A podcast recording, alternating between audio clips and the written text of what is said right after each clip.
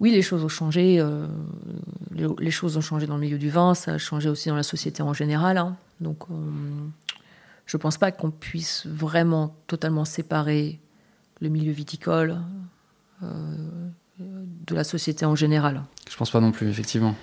Euh, donc euh, la place de la femme, elle s'est affirmée dans le milieu du vin parce qu'il y a aussi des avancées dans d'autres milieux et il y a eu des, fortes personnalités, des femmes qui ont pris des, postes à responsabilité dans plein de domaines, qui ont permis petit à petit que, que les choses changent.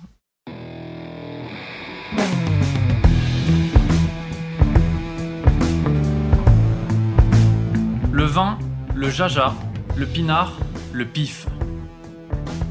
Il existe une ribambelle de termes pour désigner ce breuvage que nous aimons tant, le jus de raisin fermenté. Et c'est parce que nous l'aimons plus que tout que nous voulons mieux comprendre ce qui fait un bon vin. Cépage, climat et terroir y participent, mais avant tout, il y a la patte des vigneronnes et des vignerons. Je suis Romain. Je suis Florian. Je suis Antoine. Nous sommes trois copains et nous vous emmenons à la rencontre de ces hommes et de ces femmes dans leur domaine pour les interroger sur la magie de leur métier et leur vie au milieu des raisins, des vignes et des barriques.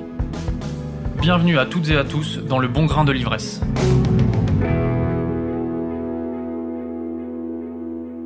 Bonjour à toutes et à tous. Pour clôturer cette série, nous avons vu les choses en grand. Avec ce dernier entretien, Pascaline Pelletier a accepté de se livrer sur des sujets aussi cruciaux que personnels.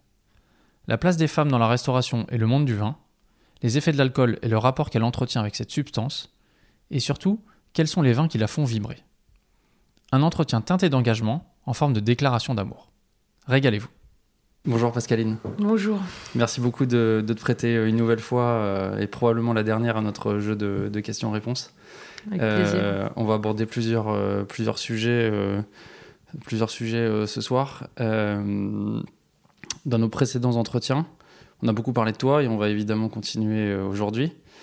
On a, euh, on a également euh, beaucoup parlé du monde du vin dans son ensemble, dans son organisation. J'aimerais qu'on parle vraiment de vin pour, pour commencer aujourd'hui. Quels sont les vins qui te font vibrer ah, c'est une, belle question. quels sont les vins qui me font vibrer? Ben, euh, ce sont des vins qui sont faits. Euh, ce sont des vins que, j'appelle vivants. Alors, je me suis fait taper plein de fois sur les doigts récemment pour utiliser un mot comme ça. Mais euh, ça reste vrai, c'est des vins vivants et transparents, en fait. C'est des vins qui, qui résonnent en moi, que je ne comprends ou je ne comprends pas forcément. C'est des vins du monde entier. C'est des vins de néo-vignerons ou de vignerons, vigneronnes qui ont peut-être 40, 40 euh, millésimes euh, dans les mains. Ce sont des vins euh, de tous les cépages possibles et inimaginables, de techniques diverses et variées. mais ce sont des vins qui, immédiatement, en fait, me font ressentir à la fois des émotions et qui, qui font venir à, à mon esprit des images et, des idées et des pensées. Voilà, ce sont des vins qui peuvent être très simples et des vins qui peuvent être très complexes. Euh, donc c'est pas forcément la meilleure des réponses, mais euh, c'est une très large gamme de vins qui me, qui me font sentir vivre. Voilà, en un mot. C'est ça que tu mets derrière le caractère vivant? Vivant, c'est avant d'être les vins, c'est ce que ça te, la sensation que ça te procure? Alors je pense que ça peut pas me pro... exact. Oui, oui, oui et non. Je pense que les vins qui me font, qui me, font me sentir vivre totalement, euh, où, sont combinés euh, le rationnel, l'émotionnel, euh, le plaisir, la retenue, tout ça. Ce sont des vins qui ont réussi ou qui, ont, qui ont en eux encore quelque chose qui peut-être est aussi l'évolution d'une reste de, leur vie à eux et qui ont encore généralement qui ne vont pas être des vins d'instant T. Ce sont des, produits qui vont évoluer au fil du temps et qui ont la capacité, alors plus ou moins longue évidemment, alors soit ils vont évoluer immédiatement dans mon verre, et au bout d'une heure, deux heures, trois heures, quatre heures, il y aura des choses encore à découvrir qui vont évoluer généralement euh, sur le fil de la semaine parce que c'est assez rare, à moins que je sois euh, au restaurant avec des amis, ou, euh, mais quand je suis chez moi ou quand je suis au restaurant euh, au travail, je, goûte les vins quand même sur, euh, sur le, temps assez long, une semaine, deux semaines, trois semaines, un mois, deux mois, six mois. J'ai plein de vins ouverts tout le temps que je goûte et que je regoute et j'y reviens. Il y a toujours quelque chose à dire. Donc des vins qui ont leur vie aussi. et qui, je pense, ne peuvent l'avoir que parce qu'avant, il y a eu une préservation du vivant le plus longtemps possible, que ce soit au niveau de la plante, de la baie, euh, du microbiote et tout ça. Euh, donc c'est lié. Est-ce que ces vins, ils ont euh, quelque chose en commun, en commun dans la manière dont ils sont faits ou quand on regarde les personnes qui les, ont, qui les ont produits ou qui les ont mis sur le marché? Oui, évidemment, ils ont un point commun. Ils ont un point commun. Alors, les personnes qui les ont, produites ou mises sur le marché peuvent avoir des personnalités vastes et diverses et variées, des cultures très différentes. Mais généralement, ce sont quand même des personnes qui, euh,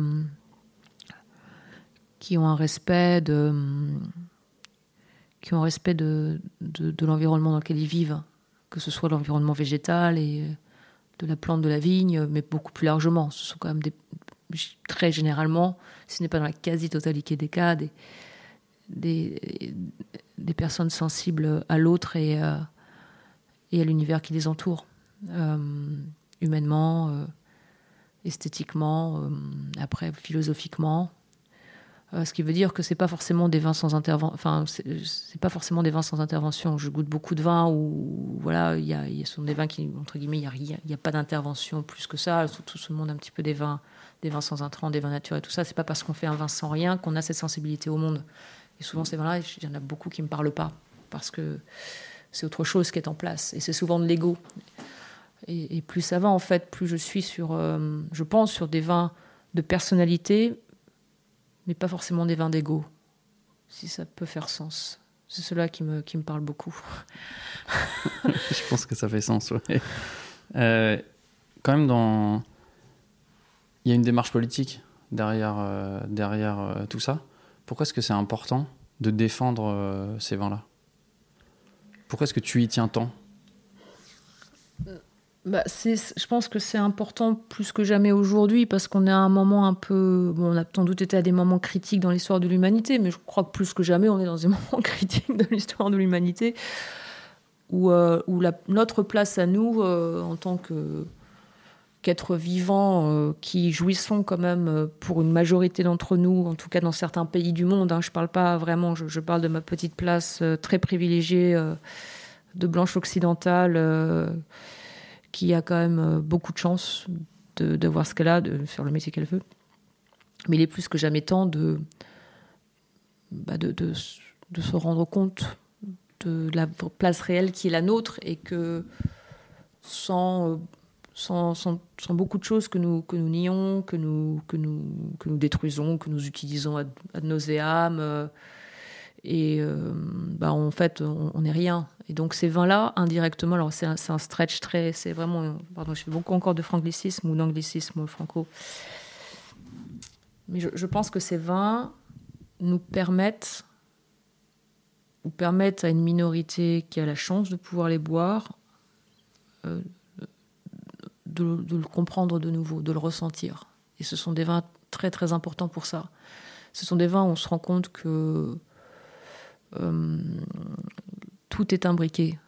Euh, le vivant est imbriqué, on est imbriqué. Il y a pas, c'est un, flux, il n'y a, pas nous d'un côté euh, et la vigne de l'autre qu'on va, va tailler, qu'on va maîtriser, qu'on va gérer, des fermentations qu'on va maîtriser, qu'on va gérer.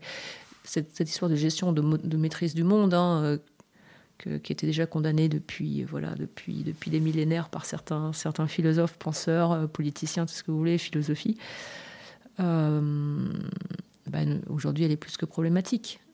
Et on le voit, on le sait, mais comment, comment est-ce qu'on fait? Qu'est-ce qu'on fait? Et je crois que par le plaisir de ce vin, de ce type de vin, qu'on peut après étendre à la gastronomie, au, à, l'alimentaire en général, qui est quand même un, des besoins fondamentaux humains. Il faut qu'on mange et boire. Je pense qu'il faut peut-être qu'on boive très très modérément, mais je pense que c'est partie de la, civilisation humaine. Eh bien, ça nous permet de se rendre compte qu'en en fait, il y a des futurs possibles, il y a des nouvelles relations possibles avec nos environnements, et qu'elles n'empêchent pas le plaisir, qu'elle n'empêche pas la joie simple, euh, qu'elle n'empêche pas la satisfaction des, des, besoins immédiats et des besoins fondamentaux et des désirs euh, qui sont les nôtres, qui sont des désirs complexes, et que c'est possible. Et c'est pour ça que c'est si important que ça. Et on peut le faire euh, de manière non moralisatrice non plus, ce qui est aussi très importante on, peut proposer un futur joyeux avec, pour moi, ce type de vin qui incarne un type d'agriculture, qui incarne un type de nouvelle communauté, qui incarne un type de nouvelle consommation qu'on a peut-être oublié. Et c'est pour ça que c'est si important et que c'est politique au sens large du terme, parce que c'est une, proposition de vivre commun entre humains, mais aussi entre, tout l'environnement dans lequel l'humain évolue. Et donc c'est dans ce sens-là que c'est le, le, le, la cité au sens large. C'est une nouvelle façon d'envisager la relation à l'autre. Alors, évidemment, beaucoup de gens me disent que ça va beaucoup trop loin, mais en fait, je ne pense pas que ça aille trop loin du tout. Hein. Euh, c'est, euh, euh, le, grand écart, en fait, n'est pas si loin que ça. Et une fois qu'on a commencé à, boire et à apprécier ce type de vin, d'abord, je pense vraiment qu'on, peut ressentir une vraie joie. Je pense qu'il y a une vraie satisfaction du corps et de l'esprit qui est assez rare aujourd'hui. On a énormément de plaisir satisfait immédiatement et on est par ces pics d'adrénaline, de, pseudo-satisfaction immédiate. C'est comme, les, c'est comme le sucre, on a cette satisfaction immédiate, mais après on est dans une espèce de, de, dépression. Euh, la fameuse dopamine dont on a entendu parler, euh, notamment avec les réseaux sociaux et ce genre de choses. Bah, c'est ça, et, et, après on va, il faut toujours plus, toujours plus intense, toujours plus ça. Et on, oublie qu'il y a une espèce de joie sereine qui est aussi possible et qui est bien plus satisfaisante en fait. Et je pense que ce, ce type de vin alors je le dis parce que c'est mon, le champ dans lequel moi je me suis retrouvée et qui résonne en moi, mais je pense que ce type de vin m'a apporté et m'apporte de plus en plus un apaisement, une joie, une sérénité, un rapport au temps qui est différent, un rapport à la satisfaction qui est différente, sans me priver d'un plaisir, d'une intensité ou d'autre chose qu'aujourd'hui on nous dit, euh, voilà, pour, pour, pour qu'il y ait demain, il faut qu'on arrête beaucoup de choses, donc voilà, c'est cette joie sereine euh, qui, est incroyablement satisfaisante et je l'ai avec ce, type de vin. Alors des, ça reste rare encore, mais ils sont là. Tu as parlé d'une chose qui me semble importante. Tu as dit on peut, euh, on peut faire ça, on peut mettre en avant euh, ces vins sans le côté moralisateur. Pourtant, on a parfois l'impression que les militants de, ces vins-là, c'est des vins qui sont défendus, qui ont fait beaucoup de bruit, qui sont, enfin, je veux dire, de bruit médiatique, qu'on voit beaucoup dans les médias, qui sont un peu plébiscités par, les critiques. On a parfois l'impression qu'il y a des gens, justement, qui, qui, disent euh, bah, c'est ça le futur du vin, il faut que ce soit ça, et qui donnent un petit peu des leçons euh, aux, autres. Comment est-ce qu'on fait pour défendre ces vins-là, justement, sans le côté euh, moralisateur? Alors, je, pense, alors, une fois encore, je me permets de, parler d'un point de vue un peu externe. enfin, je, suis un petit peu ce qui se passe en France, j'essaie autant que possible, mais je suis quand même basée euh, aux États-Unis, donc euh, je, vois les choses avec euh, parfois une, certaine distance où je ne suis pas au courant de tout. Mais je crois souvent que le côté moralisateur, il ne vient, pas vient pas forcément des vins qui font les vins eux-mêmes. Des gens qui font les vins eux-mêmes, Non, j'ai l'impression que les, les, exemples les plus forts que j'ai en tête de personnes qui, pour moi, euh, incarnent ce type de, production ne sont pas forcément les gens qui vont donner les leçons de morale. C'est souvent des gens comme moi, des sommeliers, des, critiques de vin ou des personnes du vin qui ne sont pas forcément ceux qui font le vin non plus, qui, euh, qui sont dans cette. Et, et ça a été, c'est honnêtement, c'est. C'est un sujet qui est assez facilement tournable en, affrontement manichéen. Euh, on aime bien ça, on aime bien simplifier les choses pour ça. Donc, donc effectivement, bah, comment est-ce qu'on n'est pas moralisateur? Bah, C'est tout simple, c'est parce que je, pense sincèrement que si on veut vraiment faire plaisir aux gens, écouter, euh, moi je le vois juste au, restaurant, hein, euh, il n'y a pas de, meilleur, il n'y a, pas de meilleur, meilleur juge de paix qu'un un moment de plaisir, la personne qui va goûter. Voilà, je crois sincèrement que euh, on est des, voilà, des, des, homo sapiens, mais on est des animaux sapiens, et que lorsque on a en bouche quelque chose qui va vous faire vibrer, qui est bon, qui est complexe, qui satisfait les sens, qui satisfait l'intellect, mais qui satisfait le corps, ça vaut tous les discours du monde. Ça vaut Cette expérience-là, elle est incroyable, elle est forte, elle est, elle est, elle est hyper stimulante, elle est, elle est profonde, elle est, c'est très fort. Alors on l'a, le vin le permet, mais plein d'autres choses le permettent. Le vin le permet peut-être de manière un peu décuplée, tout simplement par la composition du vin ou par les moments dans lesquels on va boire un vin où on est peut-être psychologiquement plus prêt à accepter ce genre de moment. Mais une fois qu'on a ça, mais ça devient addictif. C'est un vrai plaisir. Et ça, c'est la meilleure des leçons parce que je pense que à partir de ce moment-là, alors moi, je peux juste en témoigner de ma, place de sommelière dans des restaurants avec des clients maintenant, pour certains que je connais depuis 14-15 ans, depuis que, je suis, depuis que je suis à New York. Ils ont commencé, ils se sont pas arrêtés. Et c'est devenu euh, cette recherche de ce moment de vraiment de, de, bonheur. Enfin, on, se sent bien, le corps se sent bien, ça fait plaisir, c'est bon. Et c'est devenu, euh, c'est quelque chose que l'on recherche. Une fois qu'on est passé là-dedans, on se dit mais comment, pourquoi j'ai bien aimé ça Ça vient d'où? Ah bah c'est ça. Ah bah tiens, on va commencer à goûter, on va goûter autre chose. Et après, on s'embraye. Euh, ça embraye. Moi, je le vois aussi. Mes parents, hein, ils mangeaient pas, ils buvaient pas comme ça. Voilà, c'était pas, c'était pas mauvais, mais c'était pas non plus euh, tout le temps. Euh, voilà, c'est souvent des produits quand même très stabilisés, des, des produits industriels, beaucoup de choses comme ça. Aujourd'hui, j'en parlais encore à ma mère l'autre jour. Elle me dit, mais je, voilà, je, je, je peux pas revenir en arrière. Et j'ai pas envie. Et et ça, ils vont acheter un petit peu différemment maintenant. C'est, ils regardent, font attention aux provenances, euh, les producteurs. Euh, voilà, ils font. et ça, j'ai pas eu besoin de faire une leçon de morale. Euh, voilà, donc je crois que c'est comme ça qu'on peut le faire. Et c'est en éduquant au plaisir du goût et après en voyant les gens qui sont derrière. Et je crois qu'aujourd'hui, on a un, des problèmes, c'est que il n'y a pas forcément la conscience du temps qu'il faut parfois pour faire, pour faire les choses. Euh, on a tellement tout tout de suite. C'est tellement, on nous, on, nous, on nous donne dans une cuillère d'argent ou sur un téléphone portable la possibilité de tout avoir immédiatement. Et donc, euh, ça n'encourage pas à voir ce qu'il y, y, a derrière, ou aller encourager à voir la personne qui a derrière le temps passé. Et ce type de vin aussi reconnecte avec euh, une certaine idée de, de, la relation humaine et du temps qu'il faut et de la patience qu'il faut avoir. Euh, alors au départ, ça peut être frustrant. Pourquoi? Bah Parce qu'on est dans une société qui nous donne tout tout de suite. Voilà, si là, moi j'ai envie d'acheter, je sais pas, une bouteille un peu rarissime, j'ai un peu d'argent, je regarde sur mon téléphone, en 15 secondes, je la localise, en, en deux minutes, je l'achète, et peut-être qu'en deux jours, même demain matin, elle peut être sur le pas de ma porte. C'est facile, oui. Donc on Relativement est, facile. On est dans une société qui, qui nous, qui, voilà, qui, qui nous incite à consommer de manière absolument stupide et, et, et consommer, non seulement stupide, mais addictive de manière problématique. Et, euh, et toute l'incarnation bah, de, de, ce qu'il y a derrière pour vraiment faire et créer quelque chose disparaît. On ne sait, on sait plus, on ne sait pas. C'est tellement facile d'avoir un, un, un voilà. Et dans les vins, ce type de vin-là, pour moi, ça, ça m'a aussi permis de, réapprendre à patienter et, à comprendre euh, le, travail qu'il y a derrière. Euh, euh, alors ça me touche encore plus, évidemment, c'est l'industrie dans laquelle je travaille, mais, mais c'est un. c'est le, monde du vin a toujours été, je pense, et est toujours, c'est une loupe sur une société. Je crois vraiment que c'est un, c'est un prisme qui permet de, comme de manière très intéressante, de comprendre comment une société euh, s'organise par rapport à de manière interne, euh, de manière légale, de manière économique et tout ça, mais aussi de manière à sa relation à l'agricole et au monde entourant. Donc voilà, c'est c'est pour ça que ces vins sont fascinants. Et une fois qu'on rencontre, qu'il a la poignée de main, qu'on voit la personne, enfin c'est un truc tellement fort aussi ça. Donc c'est pas moralisateur. Il y, a, il y, a plein de façons, je pense.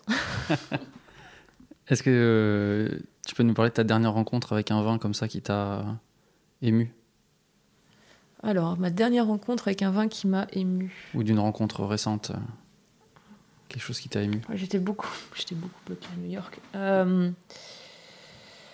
euh, bah si, j'ai, bah j'ai, pas fait malheureusement. Enfin oui, j'ai, passé beaucoup de temps. Euh, j'ai passé beaucoup de temps aux États-Unis et, et, au restaurant ces derniers, ces derniers mois, cette dernière année même. Euh, j'ai la chance d'avoir des vignerons qui viennent régulièrement.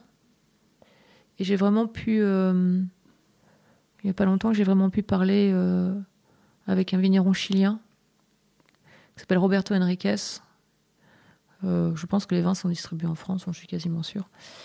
Et, et Roberto est quelqu'un qui, qui aujourd'hui fait beaucoup pour la réhabilitation de tous les vignobles du sud du Chili, dans, les vallées de, notamment d'Itata, où il y a un patrimoine exceptionnel de, très vieilles vignes, pré-phylloxériques, centenaires, euh, très isolées de tout, et, euh, et qui aussi, aujourd'hui, grâce, au vin, euh, permet d'avoir un futur pour, des, bah, pour les, les, familles locales et les populations locales qui n'ont, il n'y a pas forcément de voilà d'autres d'autres d'autres moyens de financiers de, de pouvoir rester donc il y a et euh, bon, c'est quelqu'un que je connaissais un petit peu. Euh, et euh, les vins, j'ai bien, bien, aimé les vins. Ça faisait 4-5 ans, 4 ans que je ne les avais pas vraiment goûtés. Et là, j'ai revu Roberto. On a, on a refait, on a regoûté tous ces vins, des sémillons, des très vieilles vignes de sémillons magnifiques, des vignes de Païs. Et les vins étaient, fantastiques. Les vins étaient, ça fait partie des très grands vins, des très grands vins du continent américain, des, des vins que j'encourage n'importe quel sommelier intéressé amateur de vin à goûter dans sa vie unique. Et euh, oui, c'est, et Roberto a, c'est quelqu'un d'incroyablement lumineux, euh, d'une gentillesse exceptionnelle, euh, et qui, qui, qui, a un projet de vie qui va bien au-delà de ses vins à lui, même dans la structure dans laquelle il est, la façon dont, il enseigne, dont il enseigne aux différents propriétaires de ces petites vignes à, à préserver leurs vignobles, leur donner suffisamment d'argent pour qu'ils puisse vivre euh, de la production du vin, les vins qu'il fait, qui sont plus ou moins en coopérative, c'est un modèle exceptionnel. Ce sont des vins, euh, qui m'ont touché. Euh, voilà, ils sont à la carte. là, on les a ouverts.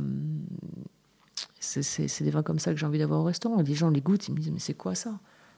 Alors après, j'ai pas encore été là-bas. Je peux juste me faire le, porte-parole de, de, ce que fait Roberto, mais, magique. Et ça m'a vraiment fait ça m'a vraiment fait du bien de le, voir et de passer. On a peut-être passé une bonne heure et demie ensemble. Alors, c'est pas beaucoup, mais c'est, c'était fort.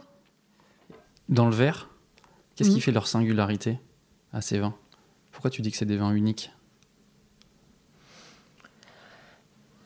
Parce que c'est euh, des dynamiques de bouche que j'ai jamais eues. C'est des, euh, moi, j'aime beaucoup penser le vin, alors de moins en moins en termes d'éléments en soi, alors que ce soit des vins avec beaucoup d'acidité, pas beaucoup d'acidité, des alcools, des tanins. Euh, ça m'intéresse de moins en moins de parler d'un vin comme ça, ou aussi des arômes de pêche, de pamplemousse et tout ça, ça m'intéresse de moins en moins. Ce qui m'intéresse beaucoup, c'est les, les dynamiques entre tous les éléments. C'est moins l'élément lui-même que la dynamique de l'élément. Et que ça se réponde. Et que on prend une gorgée, on est dans un, dans un certain monde, il y a une certaine réaction de la bouche, euh, très salivante. Je, pense de plus en plus la salivation comme un, comme un affect fort sur euh, mon amour du vin. Et euh, en fait, il y a, y a, des champs aromatiques qui se répondent que j'ai jamais pensé pouvoir se répondre, je les ai jamais, jamais associés. Et subitement, il y a, y a, un champ qui me rappelle une certaine épice, puis ça va dans un autre monde, un floral. Les deux se répondent, ça fait une saveur que j'ai jamais, un arôme que j'ai jamais goûté, puis une saveur que j'ai jamais goûté parce qu'il y a un travail un peu de, il y a une longueur, il y a, il y a un umami qui arrive, euh, il y a une acidité qui vient se rehausser. C'est des sensations de bouche que j'ai jamais ressenties. Donc c'est unique. Euh, et ça, c'est magique. Euh, subitement, je me dis, mais j'ai jamais, j'ai jamais ressenti ça. Et euh, ça va à l'opposé bah, de, des vins standardisés qui doivent goûter toujours la même chose. Et euh, il faut absolument bah, que ce soit ça, puis ça, puis ça, et cet arôme-là, cet arôme-là, cet arôme-là, et on n'en parle plus. Il y a une typicité, il faut respecter la typicité, et ainsi de suite. Quoi, Alors, typicité, je pense plutôt standardisation. C'est plutôt des standards de production qu'une typicité. Euh, mais oui, on est dans cet esprit-là. Alors que là, on est ouvert, on est ouvert à une réaction de son corps et de, de son goût qu'on n'a jamais eu. Donc c'est pour ça qu'ils sont uniques. Je trouve ça fantastique. Euh, et en plus, bon, bah, on, a, la chance de le goûter finalement sur, sur un certain temps. Comme, comme je te le dis, euh, c'est des vins que, que, que je trouve vraiment très. Enfin, je, trouve fascinant. On les goûte, on les goûte sortie de la bouteille, on les goûte en fin de service, on les goûte le lendemain, en fin de semaine, c'est toujours là. Alors pour moi, c'est un très bon. Voilà, euh, le truc, c'est goûter un vin, essayer de voir si le vin tient 24 heures. S'il tient même pas 24 heures, il y a un petit problème avec le vin. Mais vin, normalement, un vin, ça tient, ça tient sur une semaine sans problème. Euh, ça peut s'affaiblir un petit peu sur des notes aromatiques, autrement ça tient. Et là, et en dessous les accords mes vins, j'ai envie de mettre plein de choses. Ça, m'ouvre des nouvelles portes. Je me dis, tiens, mais j'aurais jamais pensé mettre une vieille vie de sémillon sur ce plein-là. Mais et ça marche. Et voilà, et subitement, on a un nouveau plaisir. Mais c'est infini. Alors, il faut, faut, accepter que ce soit infini, mais je, moi, je m'en réjouis, euh, je m'en réjouis tellement. Est-ce que tu arrives à bien transmettre ça à tes clients au restaurant? Est-ce que tu, vois des gens qui sont euh, touchés autant que tu l'es par les vins que tu, leur sers? Oui, je pense, oui. Oui, oui. Oui, oui. Euh, oui, absolument. Alors, plus ou moins en fonction de. En fait, quand on est au restaurant, que ce soit moi ou avec Alice, qui est mon, chef sommelier, euh, on est. Euh, une fois encore, on est, on est avant tout là pour que la personne passe un bon moment. Euh, et le gros du boulot pour nous, euh, c'est de comprendre un petit peu l'état d'esprit dans lequel les personnes sont à la table. C'est ça l'essentiel, c'est ça le gros du travail. Et de savoir si. donc, oui, dans, dans, quel état de, dans quel état de, découverte, d'accueil, ils peuvent être. Alors, des fois, ils, pas du tout intéressés. Euh, ils aiment bien le vin, mais ils n'ont pas du tout envie d'avoir ça. Ils veulent juste quelque chose. Toutefois, ils sont, ils sont là, ils sont prêts pour cette expérience-là. Et après, c'est vraiment de, d'essayer de. Alors, c'est très difficile, hein, euh, parce que généralement, ça passe par très peu de mots, parce qu'on n'a pas le temps, c'est pas le contexte social qui fait qu'on. Les gens souvent n'ont pas forcément les mots pour exprimer aussi ce qu'ils aiment, ce qu'ils n'aiment pas. Mais c'est, c'est ça. Et notre travail, c'est d'essayer de comprendre en peu de mots. Euh, où est la sensibilité de la personne à ce moment-là et des personnes avec eux. Et tout notre travail, c'est de marier, c'est vraiment de marier. En fait, je crois vraiment que mon boulot, c'est moins de marier un vin avec un plat que de marier un vin avec une personne. Ça, c'est mon travail. j'ai compris ça récemment, que c'était vraiment mon boulot. Après, évidemment, il y aura un accord, des accords, mes et vins. Mais la toute première chose que je dois faire, c'est vraiment marier un vin avec avec la, la, façon dont cette personne est à ce moment-là. T'aimerais pouvoir passer plus de temps avec chaque client au restaurant? On sent, tu en as parlé là, du, de, la, rapidité ou la fugacité de, la relation. J'ai l'impression de sentir comme un petit regret. Alors, euh, alors le regret il est souvent que sur la première bouteille ou quand, quand on ne connaît pas la personne. Parce qu'après, en fait, généralement, ce qui se passe, c'est qu'en fait, on passe vraiment beaucoup de temps à table. Une fois que c'est des personnes qu'on connaît pas et c'est la première bouteille et on est en début de service et malgré tout on a les contraintes du restaurant donc euh, voilà il faut que ça aille relativement euh, on n'a pas deux heures quoi. C'est toujours ce moment là ces, ces premières cinq minutes quand on est en début il faut vraiment courir. Il faut vraiment aller vite. Par contre ce qui se passe quand même très généralement je veux dire dans la quasi totalité des cas si c'est la bonne bouteille pour la bonne personne le temps, il est après. Et là, on passe beaucoup de temps avec la personne après. Donc, euh, je dois bien dire que je suis vraiment gâtée. L'organisation de mon restaurant me permet de passer du temps. C'est toujours cette frustration sur le tout premier, les, toutes premières secondes de service. Et quand c'est des gens qu'on connaît, ça va. c'est, euh, c'est beaucoup plus facile parce qu'on est, c'est, euh, en, en, trois mots, ils sont assez, voilà, on sait un peu où on va aller. Et là, mais c'est. Alors, non, pas, trop de frustration, sauf, celle-là. Ouais. Quand j'ai cinq tables, il faut que ça aille vite. Et on essaye de ne pas se planter. Et euh, là, c'est, le travail le plus dur. C'est le travail le plus dur. Est-ce que en tant que sommelière active, je veux dire, tu, tu travailles régulièrement dans, ton restaurant, tu, tu, l'as dit, tu ne choisis que des vins qui te font vibrer à la carte? Ou est-ce que, parfois, tu dois faire des concessions parce que euh, ton entreprise en a besoin, parce que tu sais que ça va satisfaire euh, certains clients? Alors, je suis quasiment euh, bientôt dans la situation privilégiée de n'avoir à la carte que des vins qui me font vibrer. très, très éclectique dans la sélection, hein. avec des vins canoniques, classiques, mais qui me font vibrer, et des vins beaucoup plus expérimentaux et qui me font vibrer. J'ai encore quelques vins à la carte hérités, euh, mais qui sont aussi de très très belles factures que j'ai aimées à un moment donné et qui aujourd'hui, euh, pour moi, n'ont plus cette euh, ou moins. mais honnêtement, on est sur peut-être 1%, de la carte. Donc non, je suis dans une situation où, je pourrais... non, non, je suis... Oui, bah alors ça, c'est aussi, c'est aussi une décision de carrière. J'ai j'ai choisi euh, ma carrière, les, établissements dans lesquels j'ai travaillé, parce que justement, euh, j'avais pas cette. Euh, je voulais pas être dans cette situation-là. Je, je voulais pas. Et donc, euh, ça m'a sans doute. Euh, ça m'a pas privé parce qu'en fait, ça, jamais, jamais vu ça comme un, problème. Où j'ai toujours vraiment eu la chance de pouvoir assumer mes choix et aller là où je voulais. Mais c'est vrai que on me demande régulièrement pourquoi je suis pas à la tête je suis pas dans un restaurant, je sais pas, beaucoup plus trois étoiles, euh, très, des gros groupes ou des choses comme ça. Et, c'est la liberté.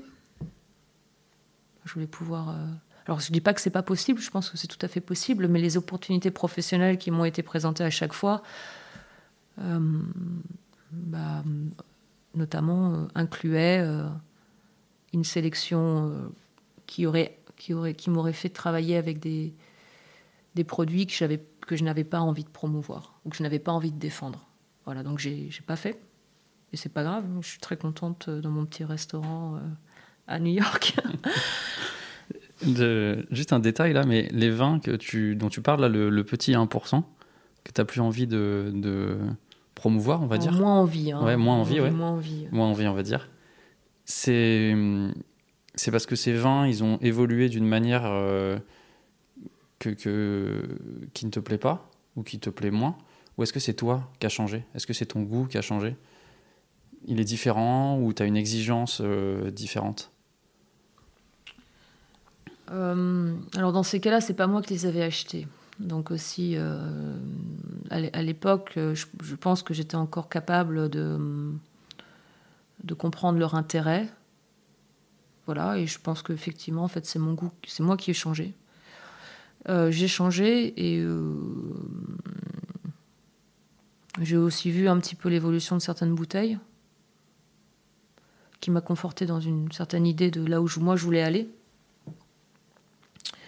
Et euh, voilà, là, c'est surtout pour ça. Et après, parce que, parce que j'ai, oui, je pense que j'ai découvert d'autres vins, qu'on a une carte limitée, que j'ai la chance aussi d'être à une époque où l'ouverture sur le monde des dégustateurs est plus grande que jamais. Je pense qu'il y a 20 ans, c'était plus compliqué. Enfin, c'était quasi impossible de faire certains types de cartes de vin. Il y avait de façon, il y avait l'accès à, la production était compliqué et, la clientèle aussi n'était pas prête. Et aujourd'hui, comme on a quand même un nombre limité de références à la carte, euh, voilà, je, il y, a, il y, a, des référents qui sont, qui sont, qui sont, voilà, qui sont, qui sont sans doute euh, importants. Euh, qui, moi, pour, moi, ne, ne, correspondent plus forcément à des identités fortes que je vois ou qui qui ne l'incarnent pas. Et, et j'ai d'autres vins qui aujourd'hui me parlent beaucoup plus. Pourquoi c'était plus difficile il y a quelques années, quand tu as commencé par exemple, de faire ce genre de, de carte des vins? Bien parce que parce que c'est ce qu'on vient, enfin pour moi on vient de dire, il y avait il y avait plusieurs choses. Il y avait à la fois euh, une production qui était encore limitée, euh, qui n'était pas forcément facile non plus à, acheter. Donc il y a eu des régions viticoles qui ont quand même fait des grosses révolutions, qui sont beaucoup, il y a beaucoup, beaucoup de remises en question ou de découvertes de ces régions-là sur les 20-30 dernières années. Je crois que c'est assez incroyable. Euh, une émancipation progressive de style de vin aussi, euh, qui était jugé par un certain type de critique ou un certain type d'acheteurs qui n'allaient que dans une seule direction. Donc la diversité n'est pas forcément encouragée. Donc la production a beaucoup évolué. Euh, le système d'achat a beaucoup évolué. Euh, il y a 14 ans, il n'y avait pas le nombre de distributeurs de vins que j'ai à New York, par exemple. Donc logistiquement, ce n'était pas forcément facile d'avoir les vins. on les avait en toute petite quantité ou il n'y en avait pas. Hein. Et après, notre clientèle a énormément évolué. Et cela, je pense que c'est vraiment les, évidemment, les dix dernières années, 2012, 2013, 2014 aux c'est vraiment été pour moi le, vraiment le basculement. Hein. Ça s'est accéléré avec la, avec la Covid énormément. ce qui fait qu'aujourd'hui, euh, la clientèle euh, d'amateurs est, beaucoup plus curieuse et ouverte qu'il y, a, y a 20 ans. 20 ans, un grand vin, ça devait être de cette région viticole. Enfin, je vais prendre l'exemple des grands blancs secs, hein, mais euh, un grand blanc sec, c'était un grand Bourgogne, c'était parfois un grand Alsace. C'était éventuellement, euh, éventuellement, si on les connaissait, euh, les grands blancs secs allemands, mais bon, c'était voilà très marginaux. Euh, éventuellement, voilà l'Autriche. On a fait un peu le tour. Quelques Italiens et après les des grands Américains, des Chardonnays américains. voilà.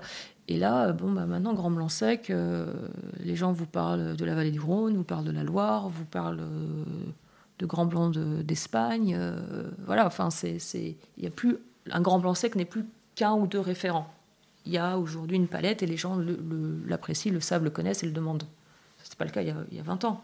Tes clients, ils sont mieux éduqués aussi qu'il y a, quelques années? Ah bah Bien sûr, ils sont mieux éduqués, euh, ils sont passionnés, euh, les, réseaux sociaux, il faut que ça va très vite, euh, il y a un accès à l'information qui, est, décuplé, une multitude de critiques.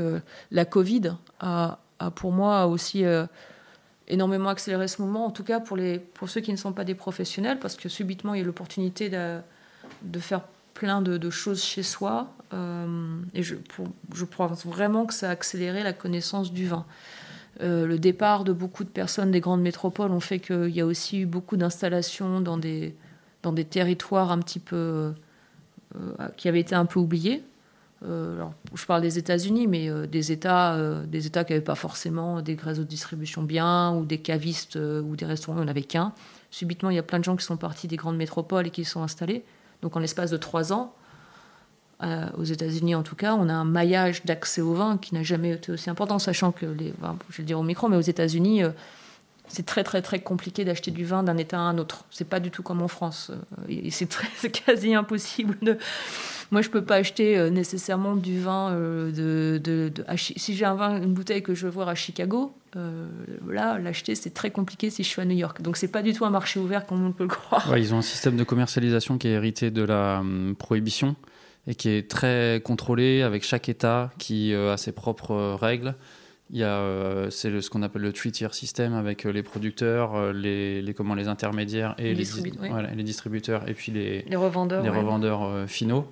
Et il y a des règles très compliquées dans chaque État, c'est pas les mêmes, voilà, et ça met des bâtons dans le roue. Effectivement, c'est le pays le plus libéral en termes économiques pour beaucoup de questions, mais sur l'alcool, on est très loin euh, derrière euh, la France, par exemple, sur la, la, facilité du, du commerce. Euh. Du vin, c'est Oui, oui, j'ai pas le droit de vendre du vin emporté, par exemple, dans mon restaurant. Souvent, il y a des gens qui viennent me disent T'as jamais pensé à mettre un mur de bouteilles et faire de la vente à emporter? Ça marche bien en France. Alors, si. Mais en fait, on peut pas. C'est pour ça qu'il y a personne qui le fait. il y a, il par exemple, un propriétaire de cave n'a le droit qu'à une seule cave, qu'un seul magasin. Enfin, il y a, donc les chaînes, ça n'existe pas. Bah oui, ça n'existe pas parce que c'est c'est pas légal, autrement on l'aurait fait. Mais donc, euh, tout ça pour finir, euh, la clientèle a beaucoup changé en 3-4 ans et un des gros, et ce qui va continuer, à mon avis, à faire vraiment développer le marché du vin aux US euh, et qui va continuer à faire en sorte que ce soit le marché numéro un en termes d'import, c'est que beaucoup de gens se sont installés dans plein d'États et qu'il y a un réseau de distribution qui s'est mis en place et que subitement, dans quasiment tous les États aujourd'hui, alors je parle vraiment des États centraux qui étaient compliqués, le Wyoming, l'Idaho, l'Ohio, enfin pas forcément des cultures de vin, pas forcément des. Et ben aujourd'hui, on peut quasiment trouver des chouettes bouteilles dans, tous les États, avec des gens passionnés partout. Et la Covid a beaucoup accéléré le mouvement d'éducation. Ça, c'est indéniable. Alors, je voudrais qu'on change de totalement de sujet. Euh, et je voudrais qu'on parle de toi en tant que femme. Voilà. on n'a pas encore abordé ce sujet et euh, je, peux, difficilement euh, passer à côté. Enfin, c'est un, sujet euh, qui, me tient à cœur et qui nous tient à cœur au, bon grain de l'ivresse. donc ça fait 20 ans que tu es dans le milieu de la restauration et dans le milieu du, vin. En 20 ans, qu'est-ce qui a changé pour les femmes dans ces, milieux-là? Est-ce que c'est plus facile aujourd'hui de se faire une place, de se faire une place, on va dire prestigieuse ou alors avec des, des responsabilités euh, Voilà, qu'est-ce, qui a changé? Alors moi, je, je, peux parler que, que du côté euh, sommellerie et encore sommellerie à l'international. Euh, ce qui est déjà beaucoup. Ce qui fait beaucoup, oui. ça, fait, oui ça fait 15 ans que je suis aux États-Unis. Donc, euh, oui, les choses ont changé. Les, les, choses ont changé dans le milieu du vin. Ça a changé aussi dans la société en général. Hein. Donc, je ne pense pas qu'on puisse vraiment totalement séparer le milieu viticole euh, de la société en général. Je ne pense pas non plus, effectivement. Euh, donc la place de la femme, elle s'est affirmée dans le milieu du vin parce qu'il y a aussi des avancées dans d'autres milieux et vice-versa. il y a eu des, fortes personnalités, des femmes qui ont pris des, postes à responsabilité dans plein de domaines, qui ont permis petit à petit que, que les choses changent. Euh, Donc oui, alors c'est beaucoup plus facile euh, d'être sommelière aujourd'hui qu'il y a 50 ans, ça l'est plus facile qu'il y a 20 ans, euh, d'avoir accès à l'éducation euh, absolument, d'avoir une reconnaissance professionnelle absolument. Ça s'est beaucoup accéléré ces 5-10 dernières années parce que les problèmes qu'il y avait et qui sont complexes, donc je, là, j'ai pas forcément envie de, faire des caricatures parce que ce sont des choses quand même à, nuancer. Hein. Mais euh, le, fait qu'il y ait eu beaucoup de scandales et que des femmes aient osé parler publiquement, euh, poursuivre en justice dans plein de milieux, le MeToo Movement a été une vraie réalité aux États-Unis, ça a vraiment crevé des abcès énormes, a fait que euh, beaucoup de choses se sont libérées, alors parfois avec des excès aussi mais se sont beaucoup libérés et ont permis une accélération, en tout cas, du sentiment qu'aujourd'hui c'est plus ok d'être dans des, dans des situations de misogynie extrême. Euh, ça c'est évident et euh, les nouvelles générations de femmes qui arrivent euh, ont une force incroyable. Avant, je pense qu'elles avaient cette force incroyable, mais que seulement quelques personnes avaient vraiment eu la possibilité, le courage d'aller jusqu'au bout de leur, de leur conviction et de montrer la voie et d'être des pionnières. Alors qu'aujourd'hui, euh, voilà, euh, je suis, ébahie par la, force de caractère de, nombre de jeunes femmes qui ne se laissent plus marcher sur les pieds, qui, voilà, qui veulent s'assumer et, qui, et qui font le job de manière incroyable. Alors après, les choses sont complexes et compliquées. Alors moi, je pense que je suis arrivée à, un moment euh, tournant. Hein. En 2007-2008, c'était pas le début des années 2000, c'était pas la fin des années 90. Ça commençait à changer. Il y avait déjà des femmes qui avaient pris des postes à responsabilité, en tout cas en France, euh, dans la sommellerie ou dans les achats, qui s'étaient fait leur place. Il y avait une présence réelle de maîtres de chez aussi. Hein, Il ne faut pas oublier que ça. De plus en plus de vigneronnes, de plus en plus d'onologues, de plus en plus d'acheteuses, de critiques de vin qui commençaient à être là, à être en place et pas juste une, mais une, deux, trois, quatre. Et tout ça a fait que je suis arrivée à ce moment-là, dans un, déjà dans un, microcosme où il y avait des femmes qui avaient, pu se faire un peu de la place au soleil. Et c'était pas totalement irréel que, je sois une femme dans ce milieu et que je puisse, puisse y aller. Euh, il y avait aussi des clientèles. La clientèle qui a échangé avec plus de femmes qui osaient aussi euh, s'intéresser au vin.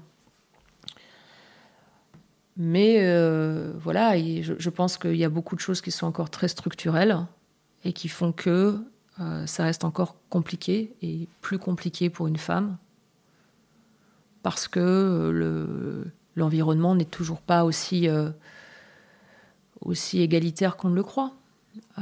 alors c'est beaucoup moins de misogynie directe c'est vrai que moi, on me l'a fait, ce coup dont, euh, je l'ai vraiment entendu de la bouche d'un vigneron au début de ma carrière que non, si j'avais, enfin, il m'a demandé si j'avais mes règles. C'est très vrai, je l'ai eu. C'est un, je l'ai eu une fois dans ma carrière. Voilà, je l'ai eu qu'une seule fois. C'était, très particulier. C'était une personne d'un certain âge. Ça m'a, je pensais pas que ça m'arriverait. Ça m'est arrivé. Donc on avait ces caricatures-là. Moi, je les ai eues une, ou deux fois dans ma vie. Par contre, euh, des choses beaucoup plus insidieuses et beaucoup plus fatigantes euh, sur les commentaires, euh, vous êtes sûr, mademoiselle euh, Ou faut répéter deux, trois fois Ou, c'est pas immédiat lorsque c'est nous qui donnons un conseil ou une recommandation Ou on passe derrière derrière dans, le, dans, dans, un commentaire de vin, parfois dans une cave, où c'est souvent un concours un peu d'ego, où il y a plein de petites choses comme ça, et qui font que, bah, ouais, c'est toujours plus compliqué, il faut toujours plus se tenir faut surtout pas être euh, abusé d'alcool. Euh, l'ivresse n'est pas forcément recommandée et de suite vous avez une réputation un petit peu différente. Euh, ouais, c'est plein de petites choses comme ça qui continuent d'être là. Alors ça va de mieux en mieux, mais qui font quand même que la vie d'une femme, c'est pas aussi simple que celle d'un garçon, d'un homme dans ce métier-là. L'alcool, l'ébriété, ça accentue les choses de manière négative est-ce que tu, bah, bien sûr, mais évidemment, bien, mais évidemment, c'est un, c'est, on n'en parle pas assez de l'alcool dans nos métiers, hein, mais il y, a, y, a, y, a, y, a, la socialisation de l'alcool, il y a les excès de l'alcool, et il y a beaucoup d'excès d'alcool dans nos métiers. Euh, et ça entraîne des comportements inacceptables, ça entraîne des, des, des barrières qui, euh, qui, euh, qui, se rompent, ça entraîne des gestes qui ne devraient pas avoir lieu, des paroles qui ne devraient pas avoir lieu, et Et oui, il y a une certaine tolérance par rapport à des abus de, consommation pour la convivialité, pour le geste, pour la camaraderie, la confrérie, tout ce que vous voulez. Au final, au final, euh, c'était pas par hasard si les Grecs avaient ritualisé la consommation d'alcool. Et effectivement, ça fait des choses déplacées. Effectivement, ça fait, ça, met ça, crée des situations qui deviennent, euh, qui peuvent devenir euh, extrêmement problématiques et où bah, le nom, le nom est plus entendu, où les, des, gestes inacceptables se passent. Et ça, on n'en parle pas assez, je pense, dans nos métiers. Il y a, il y a un snobisme de l'ivresse euh, un peu fashion. Voilà. Euh, et ça, j'en je, suis tout à fait consciente. On est, on est en plus, moi, je vis dans un, enfin, j'évolue dans un milieu où on a quand même accès à des bouteilles incroyables, des vins, des vins exceptionnels, des vins magiques. Il y a plein de choses qui se passent. Hein. et on va goûter un peu ici, un peu là, et au final, ben, en fait, non, mais tu comprends, c'était, cette bouteille-là, et c'était super, j'en ai, bu un verre, mais tu comprends, il y avait ça juste après, donc j'en ai encore bu. Et, ça peut aller vite, oui. Et ça peut aller vite. Et, euh, et au final, ça reste, euh, ça reste de l'alcool. Et euh, il y a un snobisme de l'alcoolisme comme ça. Et je trouve que c'est très dangereux. Il faut en être conscient. Et, il faut en être conscient et surtout pour des personnes euh, voilà qui on, est souvent en plus dans des dans des dans des ensembles de sociaux où on connaît pas forcément tout le monde ou et ça peut déraper et ça dérape souvent en fait plus souvent qu'on ne le veut l'admettre donc euh, je ne dis pas que c'est pas il faut pas se faire plaisir et boire c'est pas ça c'est mais il y a, y je crois vraiment la vertu de la modération et ça ça éviterait beaucoup de situations euh, et encore quand on est une femme encore plus hein, euh, j'avais dit ça il y a quelques années. parfois, au départ, j'avais un peu regretté, mais en fait, c'est très vrai. Hein. Euh, une, femme ivre ou une femme qui est dans un état d'ébriété sera, je, crois vraiment, on sera beaucoup plus rapidement traité d'alcoolique ou de manière très, très négative. Ouais, le snobisme fashion, il est un peu plus chez les hommes que chez, que chez les femmes. Alors qu'un homme, au contraire, c'est une qualité. Regarde, j'ai réussi à enquiller deux, il tient bien l'alcool. Ah, vous savez quoi? Et, ça, c'est. Euh, et ça, je, peut-être que c'est de la psychologie comptoir, mais je l'ai quand même vu très souvent. Et euh, la femme n'a pas, enfin, en tant, plus qu'en tant, en tant que femme, c'est voilà, le, rapport à l'alcool est souvent est souvent très mal vu quand une femme boit trop. Il y a une pression sociale différente. Il y a une pression sociale différente. L'homme, au contraire, euh, parfois, j'espère que, enfin, voilà, je vais pas tomber dans la caricature de base, mais il y a, euh, voilà, ça, mais je, je moi, je bois en ce moment plus que, plus que jamais, mais je, je bois très peu. Oui, j'allais te demander justement, comment tu, tu gères toi, ta, ta consommation d'alcool ou c'est quoi ton rapport euh, à l'alcool euh? Euh, J'ai envie de faire ce métier jusqu'à la fin de ma vie. Voilà, j'ai envie de pouvoir goûter des vins, des spiritueux, des bières, être dans, ce, dans cette. C'est un monde tellement complexe qui me fascine tellement que j'ai vraiment envie de le faire jusqu'à la fin de ma vie et en bonne santé et aussi euh, en bonne santé pour mes proches. Je crois qu'on oublie aussi souvent les proches, euh, la famille proche, euh, qui boit pas forcément, qui est pas forcément dans notre délire de vin. et quand vous avez quelqu'un qui, qui, boit tous les soirs à la maison et vous n'avez pas forcément envie de boire, et qui c'est pas très sain non plus. Et je pense que c'est très important de, dire qu'on n'est pas tout seul. Après, on est dans des petits milieux, on a des potes et tout ça, mais voilà. Alors comment comment moi je vois ça je goûte beaucoup, je crache. Euh, je n'ai pas de problème à, voilà, cracher quelque chose, si c'est une bouteille exceptionnelle ou d'en boire très très peu. Et j'ai essayé d'apprécier sur le, très peu boire, euh, d'être encore plus sur cette. Euh, essayer de capter au maximum, d'avoir l'essence le plus possible en éveil pour avoir une magie du vin quand je déguste. Après, quand je bois, ça m'arrive. Enfin, je voilà, en ce moment, je bois pas parce que je suis dans cette phase de préparation au concours en plus et et euh, bah, l'alcool fatigue énormément. Il hein, faut bien dire ce qu'il est. Euh, et euh, j'ai besoin de faire des bonnes nuits parce que j'ai des, nuits courtes. Mais autrement, oui, ça m'arrive évidemment de, d'apprécier une, jolie bouteille, mais je n'irai pas beaucoup plus loin que ça. et dès que je sens que je commence à, être un peu trop, on passe à l'eau, on prend du thé, on prend autre chose, et Je déteste être ivre, mais je déteste ça. je déteste ça. J'aime bien avoir ce côté un petit peu, voilà, émoustillé, hein, mais c'est tout. Après, pour moi, c'est plus un trip. Ça, ça me plaît pas du tout. Donc j'aime bien me voir, mais c'est très modéré et j'hésite pas à cracher ou à boire très peu une fois encore. Je n'ai pas besoin de beaucoup dans mon verre pour. Euh, ouais, justement, on, t'a vu à l'œuvre pendant des moments de, préparation là, et je dois avouer quand même que je suis assez fasciné quand je te vois cracher par le, peu de vin que tu, que tu as mis en bouche. Et malgré tout, l'analyse que tu arrives à faire, c'est l'entraînement qui te permet de, de capter un vin comme ça en ayant une quantité, finalement assez faible euh, qui est passée dans ta bouche? Alors oui, c'est marrant en plus parce que quand on s'était vu à Bordeaux le soir, euh, le soir, je parlais avec un œnologue très très connu de Bordeaux, hein, euh, qui lui parfois, je lui ai demandé mais comment vous faites quand vous goûtez 300 échantillons dans la journée? Il me dit mais en fait je, je, prends quasiment rien et je j'arrive à j'y arrive en fait et en fait c'est un entraînement. Alors après c'est vrai qu'on a beaucoup de quand, en fait, il faut bien distinguer deux choses. Hein. Euh, dans ces cas où ce qu'on fait, ce qu'on a fait là-bas, euh, euh, on est sur des choses très particulières que je recherche en dégustation, certains types de marqueurs. On était en plus sur des vins assez proches. Il n'y avait pas des grosses évolutions sur les alcools. Enfin, donc j'allais chercher des choses très très particulières. En l'occurrence, je pensais plus à la première journée qu'on a passée avec toi, où tu as fait beaucoup d'épreuves blanches. ah oui, ouais. Et notamment la toute première épreuve qui m'a marqué, tu avais 8 vins ah à identifier en 6 minutes. Ah On te demandait d'identifier les cépages et euh, les marqueurs euh, associés mhm. à ces cépages. Et j'ai trouvé ça. Bon, déjà, le temps imparti, il y avait moins d'une minute par vin, ça paraît assez dingue. Et quand je te voyais cracher, je me disais, mais au début, je me suis dit, mais est-ce qu'elle avale en fait euh, une partie du ah. vin? Et je, ne pouvais pas y croire. Donc je me suis dit, mais elle prend vraiment des doses microscopiques. C'est incroyable.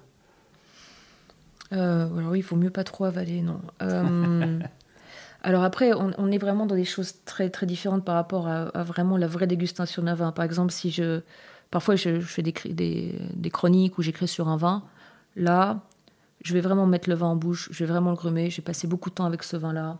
Tu vas saliver euh, Je vais saliver, je vais regarder ma salivation, je vais aller euh, euh, sur les arrières de bouche pour vraiment sentir la chose. Donc là, c'est un exercice très différent que je fais pour cette reconnaissance extrêmement rapide, où en fait il faut que je trouve des marqueurs. Et les marqueurs, parfois c'est un marqueur aromatique, parfois je sais ce que le vin est déjà au nez, parce que parfois il y a des choses tellement évidentes. Alors il y, a, peu de vin comme ça, mais il y a quand même des boum. Et je vais juste mettre un tout petit peu en bouche pour compléter. Ou alors, quand c'est vraiment difficile, c'est là que je vais prendre plus de vin en bouche, parce que les marqueurs ne seront pas aussi évidents. Mais toute la chose, c'est effectivement euh, d'avoir des, repères qui vont très rapidement s'activer des réactions que je vais immédiatement. Je vais dire, tiens, bam, bam, bam. Et surtout qu'on est, ça reste des dégustations à l'aveugle qui sont quand même relativement larges par rapport à d'autres examens que j'ai pu passer où on a peut-être une cinquantaine de vins qui sont listés. On, les, on sait que ce sera parmi ces 50 types de vins. Là, dans le monde, dans, dans, le meilleur semi du monde, le, champ des possibles est bien plus ouvert. Mais en même temps, on sait qu'on aura quand même des choses qui sont identitaires avec des cépages euh, où il n'y a pas juste 250 euh, bouteilles de produits d'un cépage rarissime fait. Et donc il faut les marqueurs. Donc en fait, si j'ai ça, si je suis au nez, ok, je suis déjà quelque part. Je mets éventuellement en bouche, fais ok, l'acidité ça confirme, c'est sec, il n'y a pas de bois, ok, j'ai quand même une bonne idée. Et après, quand je trouve vraiment pas, ou quand ça parle pas, c'est là que je vais prendre beaucoup plus de temps avec le vin en bouche et que je vais aller chercher autre chose qui va essayer de me raccrocher à ça. Mais on est dans un exercice de reconnaissance. Donc c'est vraiment très particulier. Je ne suis pas en train de, de faire une analyse profonde du vin. C'est pas du tout le, but de l'exercice.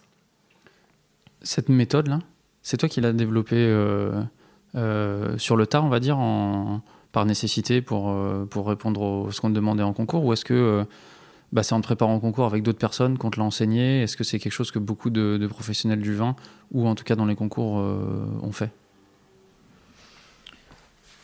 Euh, après, non, je crois que c'est une, une, une, façon de goûter qu'on développe personnellement et individuellement en fonction de, de, ses, de ses, capacités.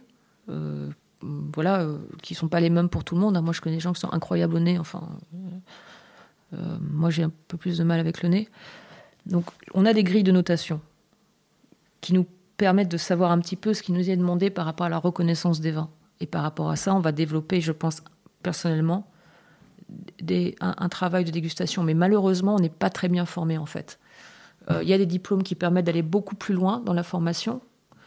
Euh, notamment, je pense à celui que fait euh, Axel Marshall à, Bordeaux, ou même le travail que fait Julien et Camus avec le DU de géosensoriel, où là, on prend vraiment du temps pour comprendre comment notre palais travaille et notre nez, et avec des, avec des préparations, je sais pas, d'eau, d'eau sucrée à différents, à, différentes, euh, différents grammages, euh, différentes préparations avec différents acides, à différents grammages de tanins, différents grammages et tout ça. Ça, il y a des, préparations qui le font spécifiquement. Moi, on me l'a jamais fait. Moi, je m'en suis fait pour moi, pour voir un peu mes seuils de perception. Et me dire, bah tiens, là-dessus, euh, je suis plutôt comme ça, là-dessus, je suis plutôt comme ça. Sachant que dans le vin, après, c'est très compliqué parce que tout se mélange. Mais donc ma technique en ce moment que je, que j'ai, euh, que je pratique, c'est plutôt moi par rapport à mes capacités physiques, ce qu'on me demande et, euh, et le, type de vin que j'ai à goûter.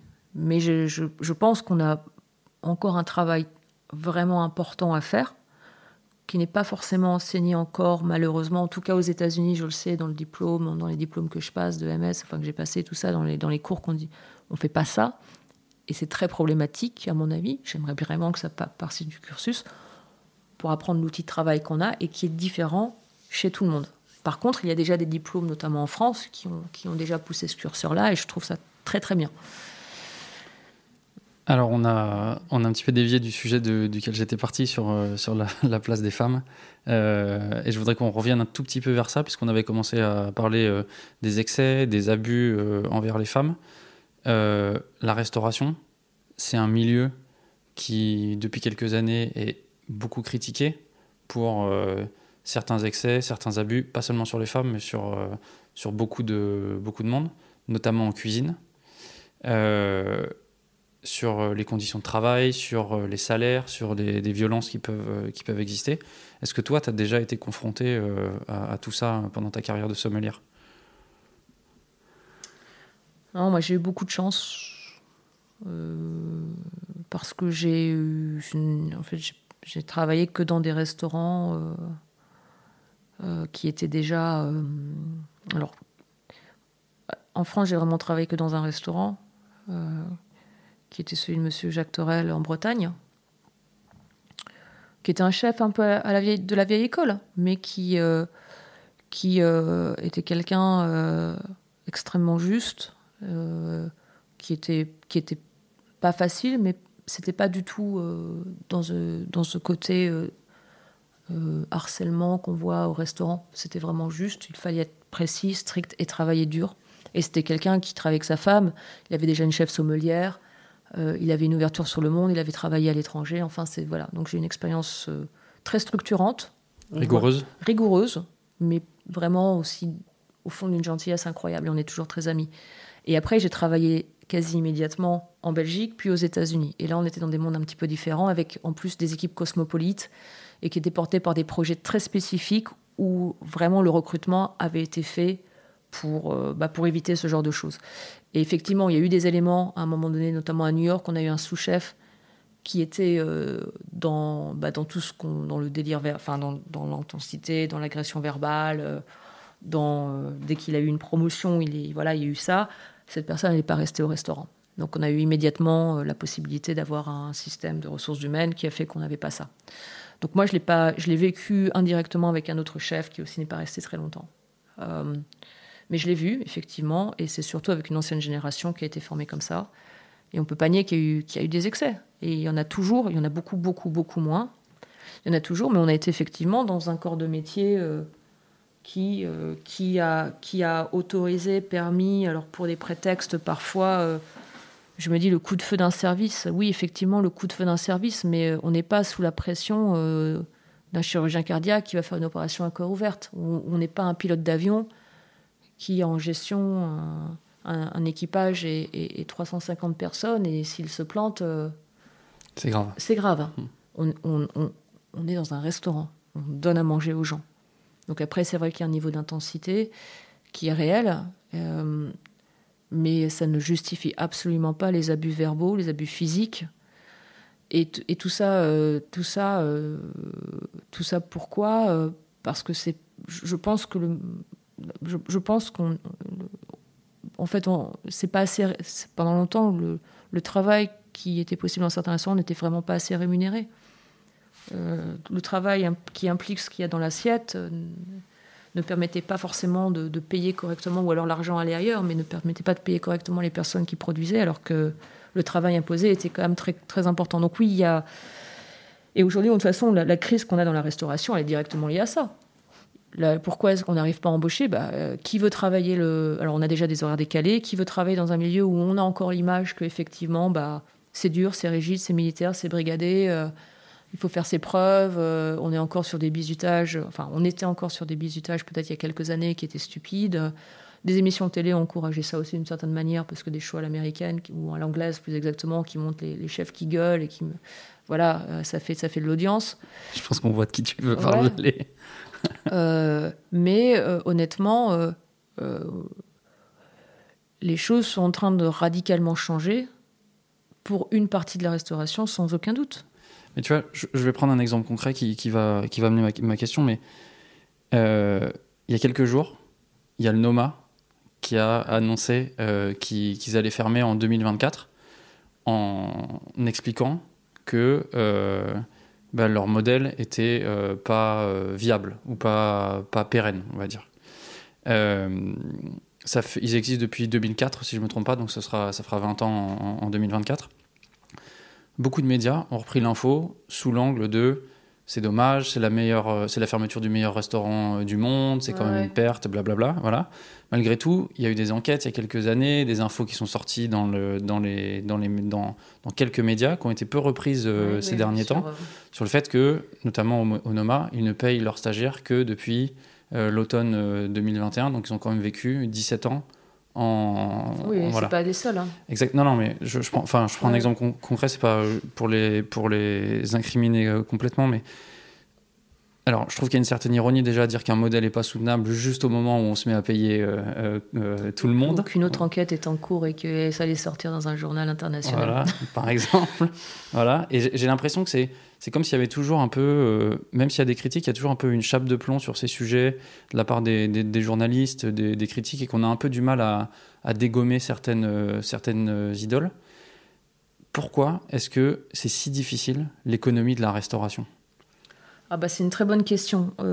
eh ben, rentrons dans le vif du sujet. On paye, à l'heure actuelle, alors moi je vais parler des coûts opérationnels d'un restaurant. Très concrètement, pour donner, alors les États-Unis c'est différent de la France. Mais pour avoir un modèle économique viable, je pense, et avec des produits de qualité et un travail de qualité et payer correctement les gens, il faudrait sans doute qu'on double les prix dans l'assiette. C'est tout simple.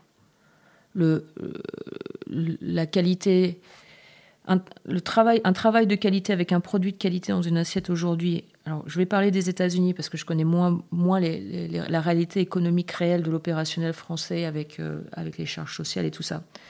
Mais vraiment, nous, à New York, et là avec les équipes, si on voulait vraiment leur donner la possibilité de, de salaires équivalents dans d'autres dans d'autres industries, à compétences, on va dire, et expérience égale, il faudrait qu'on double le prix des plats dans l'assiette pour leur donner une assurance santé et tout ça. Aujourd'hui, on ne se rend pas compte que le budget alimentaire d'un restaurant, enfin, ce qu'on on, ne paye pas assez. Mais par contre, on est, euh, moi, je sais très bien que la clientèle n'est pas prête à payer ça. Tu penses vraiment? Oh, j'en suis sûre. J'en suis absolument sûre. Ils sont pas prêts. C'est pas, c'est pas possible. C'est, c'est psychologiquement, c'est pas possible. Le, le, travail qui va dans une réalisation d'un repas, euh, ça n'ira pas dans l'assiette, ou alors ça va aller dans des, dans des, dans les choses, voilà, les trois étoiles qu'on voit. C'est pour ça qu'on a les, variables d'ajustement sur le vin. Entre guillemets. je pense que les gens sont plus prêts à payer ça sur une bouteille de vin qu'ils ne sont prêts à payer euh, ça sur une, sur, une pièce de viande ou sur une pièce de poisson, sur un plat végétarien bien travaillé, où, où toutes les personnes de la chaîne sont bien rémunérées, qu'on soit bien d'accord. On parle du producteur, voilà, à, une, distribution qui est aussi saine, où les marges sont pas tarées sur la distribution, parce que parfois il y a des marges d'intermédiaires qui sont quand même euh, bien costauds, à la personne qui va faire la plonge, qui doit être rémunérée de la meilleure des manières, à la personne qui va aussi faire en sorte que le restaurant, euh, voilà, le, serveur, le, chef, enfin à, toutes les étapes de la chaîne. Euh, je, une fois encore, j'ai nuancé ça en disant que je parle moi de l'industrie américaine, que je connais, enfin en tout cas new-yorkaise que je connais maintenant assez bien. Euh, non, les gens sont pas prêts à payer ça. Ou alors ils sont prêts, il faut pour le payer, il faut que ce soit dans un, cadre incroyablement luxueux, euh, enfin qui ait tout le décorum qui va avec. Mais si vous voulez faire quelque chose de bien et de précis, et que vous augmentez votre prix de viande même de 5, 6, 7 dollars, les gens ils vont vous regarder, mais, c'est trop cher. Where is my value? C'est quoi le ticket moyen ou le budget en gros qu'il faut prévoir quand on vient dans, dans, dans ton restaurant bah écoute, l'ordre de grandeur? Bah nous on a un ticket moyen de euh, d'à peu près 115 dollars. Euh, donc ce qui est en euros 100 euros. Euh, voilà. ce qui est pour New York et pour Manhattan et pour là où je suis. Boisson comprise? Boisson comprise, oui. Ouais. Boisson comprise, café compris. Alors pas taxes comprises. Donc il faut rajouter les taxes.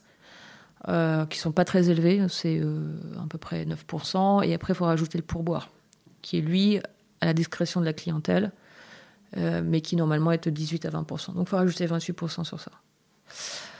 Euh, pour New York, pour Manhattan, pour le quartier où je suis, euh, on est plutôt dans la moyenne, moyenne, on va dire. Ouais. ni haute ni basse, quoi. Ouais, on est même plutôt entre guillemets pour les produits qu'on propose, pour la, cuisine qu'on propose, qui est une cuisine de marché, qui est une cuisine de produits faits, qui est une cuisine où, tout est fait au restaurant, on est même plutôt, raisonnable. On est même plutôt sur le bas. Euh, donc, euh, et on a, on a repensé notre modèle économique du restaurant pour. On a tout repensé au restaurant, en fait, pour pouvoir augmenter les salaires de nos cuisiniers, pour augmenter les salaires, en fait, de tout le monde pour faire en sorte de leur payer une partie de leur assurance santé, ce qui est un, coût aux États-Unis que les gens, les Français ne peuvent absolument pas imaginer. Hein. Euh, et pourtant, avec le coût des matières premières qui monte en ce moment et l'inflation, il faudrait qu'on augmente nos prix, euh, nos prix. Tout simplement pour que ça, pour que ça marche. On parle pas de, et en plus, on n'est pas du tout dans une idée de faire des millions de dollars de, profit dans notre restaurant. Il faut que ce soit rentable, il faut que ça marche. Euh, mais le, but, c'est vraiment d'avoir un modèle économique qui soit, qui soit sain, pour, pour tout le monde. Euh, et on paye pas assez, euh, on paye, on, paye pas, on paye pas assez. Euh, enfin, les places sont pas assez chères. Aujourd'hui, ton modèle, il est rentable? Oui. Ouais. Mais il est rentable parce qu'on a, on a, eu, on a la chance de, d'être dans un restaurant que nous connaissions avant, qui avait des voilà, qui, qui avait qui avait un autre modèle économique et un autre voilà une autre façon d'opérer. Et en fait,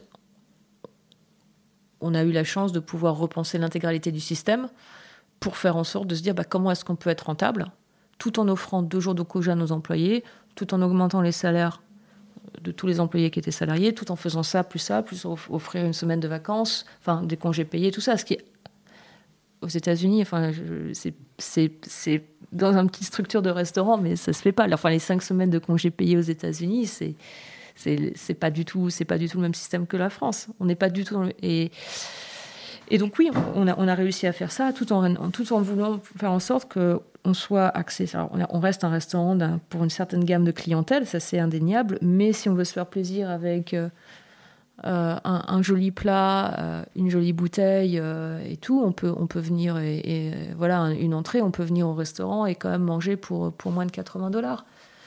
alors ça reste cher, hein, euh, et là, je parle d'une bouteille, je ne parle pas juste d'un verre de vin. Euh, un verre de vin, ce serait beaucoup moins cher.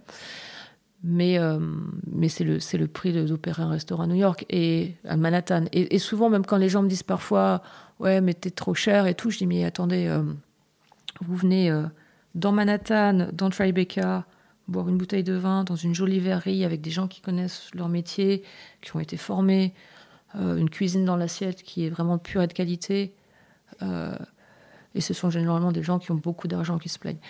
Je dis, mais tournez, vous êtes, quand, vous êtes, euh, quand vous allez. Euh, ils venaient me raconter notamment, et ça m'a fait rigoler, ils venaient me raconter leur, séjour aux Caraïbes. Je dis, mais quand vous êtes dans les Caraïbes, vous la payez combien la bouteille? Ouais, mais c'est pas pareil, tu es sur une île, tu comprends la logistique, le machin, le truc, faut payer. Mais... Est-ce que si moi je faisais la même chose dans le nord d'Harlem, même restaurant qui me coûterait sans doute moins cher parce que les loyers seraient moins chers et tout ça, est-ce que vous viendrez me voir pour boire la bouteille moins cher Je fais bah non, parce que c'est plus pratique quand on est dans Tribeca. Je dis écoutez, au bout d'un moment, il faut être cohérent. Il y a des conf... voilà. Et ça, et, euh, ça c'est des choses. Euh, euh, c'est des choses que notre clientèle américaine parfois oublie un petit peu. Mais voilà, pour te dire en soi, un des problèmes de la restauration, c'est qu'effectivement, les abus, le fait qu'on faisait des horaires pas possibles, qu'on était sur des, euh, intensités de service parce qu'il fallait vraiment faire rentrer des couverts, euh, les, les, abus, les abus structurels du métier sont aussi liés au fait qu'il y a je pense, une question par rapport à comment bien manger et mieux manger, et, et tout ça, c'est lié. Ce qui fait qu'on a des comportements qui ne sont pas acceptables parce qu'on pousse les organismes et les gens aux extrêmes, que ça entraîne des moments où il faut absolument décompresser. Donc, qu'est-ce qu'on fait On boit. Il y a même des problèmes de drogue, hein, nombreux dont on parle jamais.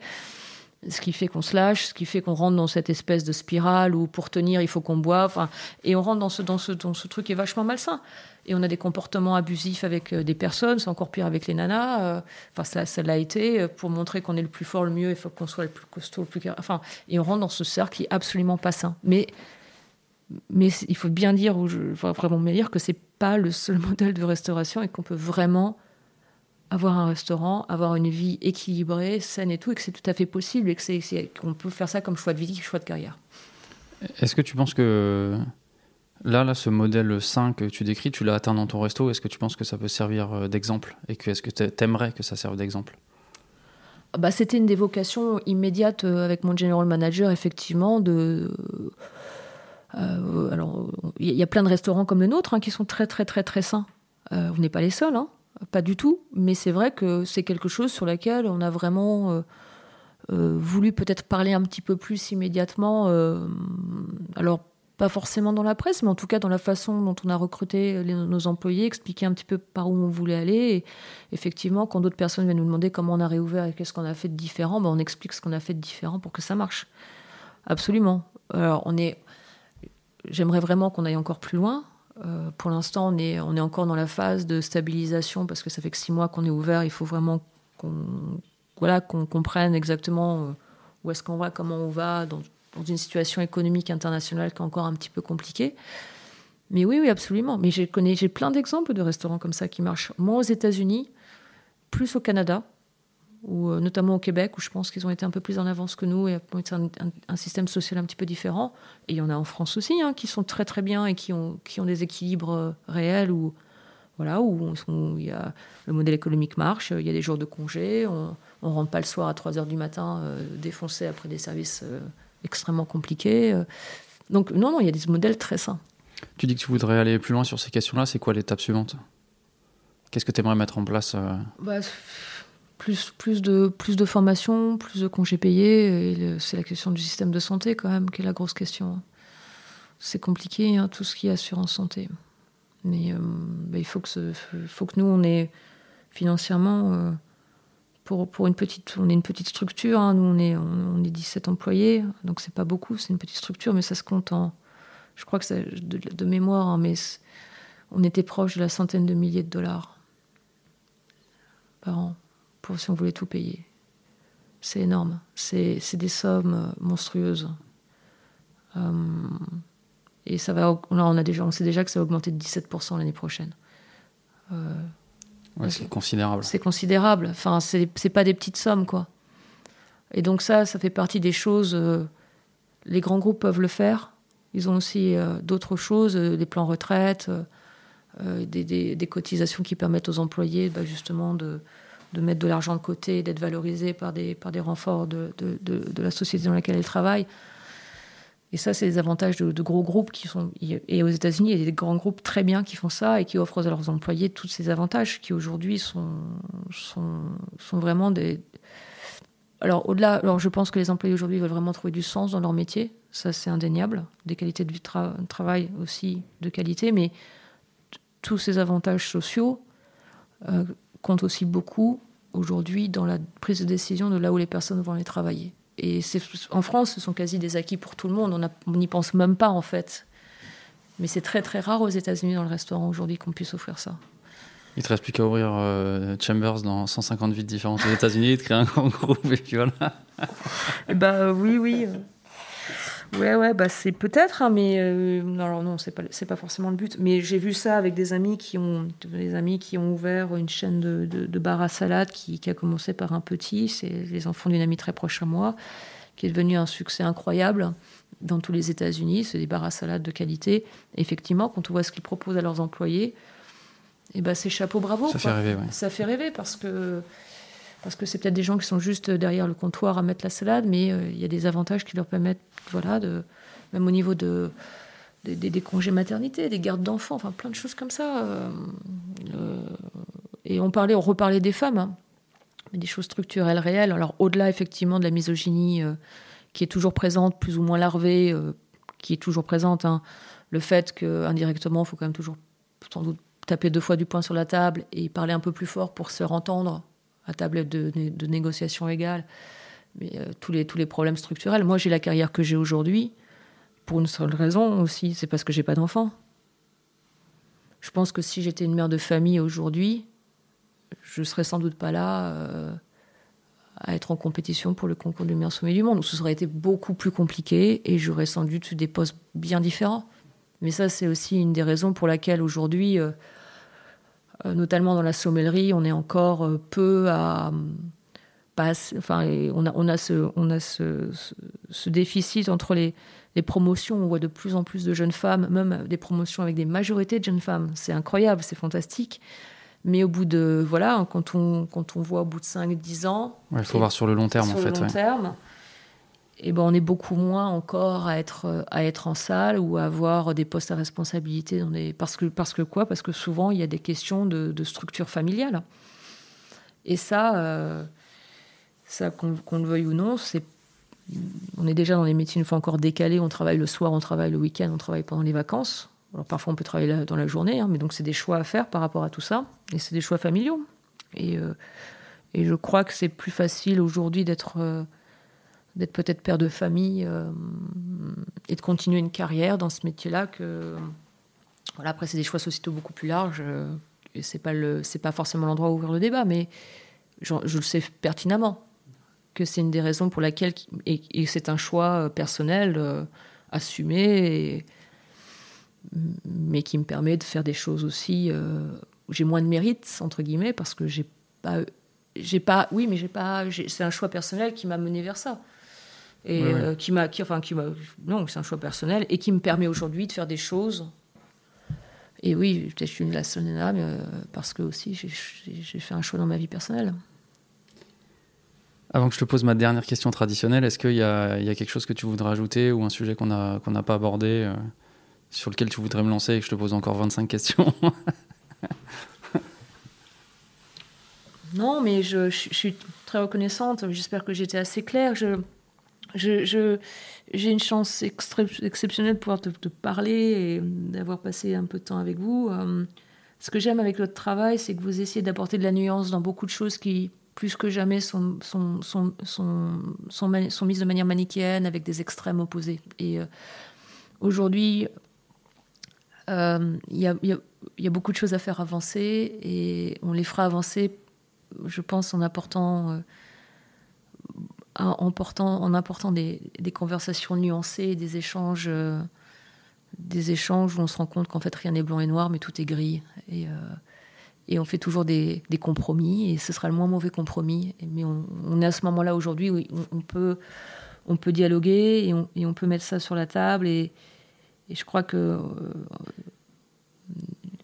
j'espère que ceux qui vont nous écouter vont se rendre compte qu'ils ont une force interne incroyable un pouvoir en eux fort euh, qui peuvent être, des forces de changement nécessaires, mais qu'on peut le faire de manière une fois encore respectueuse, joyeuse et, positive. Voilà. C'est. je suis un peu. Je, suis une rêveuse, mais plus ça va, plus je rêve. non, mais euh, j'adhère et j'espère, oui, qu'on va qu'on peut contribuer à ce, à ce genre de choses. Ça me rendrait aussi euh, très heureux. Et ben dernière question traditionnelle. Est-ce que tu es heureuse dans ce que tu fais aujourd'hui? Ah Bah oui, je suis heureuse hein, dans ce que je fais aujourd'hui. Ouais. ouais, je suis très heureuse. Et, et c'est. et j'ai une chance incroyable. je suis entourée de, de personnes exceptionnelles. J'apprends tous les jours. Et, euh, euh, je suis très satisfaite. Enfin, j'arrive le soir. J'ai beaucoup changé par rapport à ça, où j'étais toujours, mais j'ai pas fait assez, il y a ça qui va pas, il y a ça qui va pas. Mais euh, je crois que c'est quand on vieillit, hein, on apprend à, se, vraiment à, apprécier tout, tous les, tout le petit plus de chaque instant de la vie. Il y a énormément de choses que j'ai envie de faire. J'ai il y, a une vraie urgence sur plein de, plein de sujets. Euh, il y a une nécessité d'action sur plein de sujets. Il y a, euh, je ne sais pas si moi je me sens frustrée parce que j'ai l'impression que je contribue pas assez à, plein de choses et qu'il faudrait passer à une vitesse supérieure pour que les choses changent. Mais je sais aussi que si je suis pas au moins heureuse tous les jours du petit plus que je fais, je pourrais jamais avoir la force de trouver les solutions pour vraiment continuer à pousser ce qui se passe. Donc oui, il y, a beaucoup de bonheur, mais c'est euh, il y, a une certaine sérénité, mais c'est aussi euh, juste parce que j'ai besoin de toute l'énergie pour continuer à pousser, parce qu'il y a il y a, malgré tout euh, une sensation d'urgence à, faire changer nos modes d'être au monde. Mais bon, si je montre pas l'exemple non plus que c'est possible, c'est pas en criant et en exhortant et en, que c'est forcément aussi euh, inspirant, quoi. Alors comment est-ce qu'on peut inspirer? Je pense que moi j'étais inspirée par vraiment des révolutionnaires et des gens qui ont crié, poussé, mais les gens qui m'ont le plus inspiré, c'est ceux qui ont trouvé euh, des façons d'être et euh, qui m'ont qui m'ont montré que qui m'ont fait voir que c'était possible. Alors j'essaye de montrer que on peut faire le métier de sommelier de manière un petit peu différente qu'on peut y avoir vraiment une sérénité. On est vraiment dans un métier effectivement sans doute de luxe pour beaucoup de gens parce qu'on voilà, on est dans des restaurants généralement onéreux, on travaille avec des, bouteilles euh, chères pour la plupart du commun des mortels que. Mais c'est pas pour autant que on est dans cet univers très privilégié. Mais je crois qu'on peut être dans cet univers très privilégié et malgré tout à faire en sorte que demain il y ait, on crée un monde, on laisse un monde qui soit meilleur pour tous. Et je pense qu'on peut vraiment le faire avec le vin et avec la sommellerie. Voilà. Merci infiniment, Pascaline. Merci beaucoup. Merci.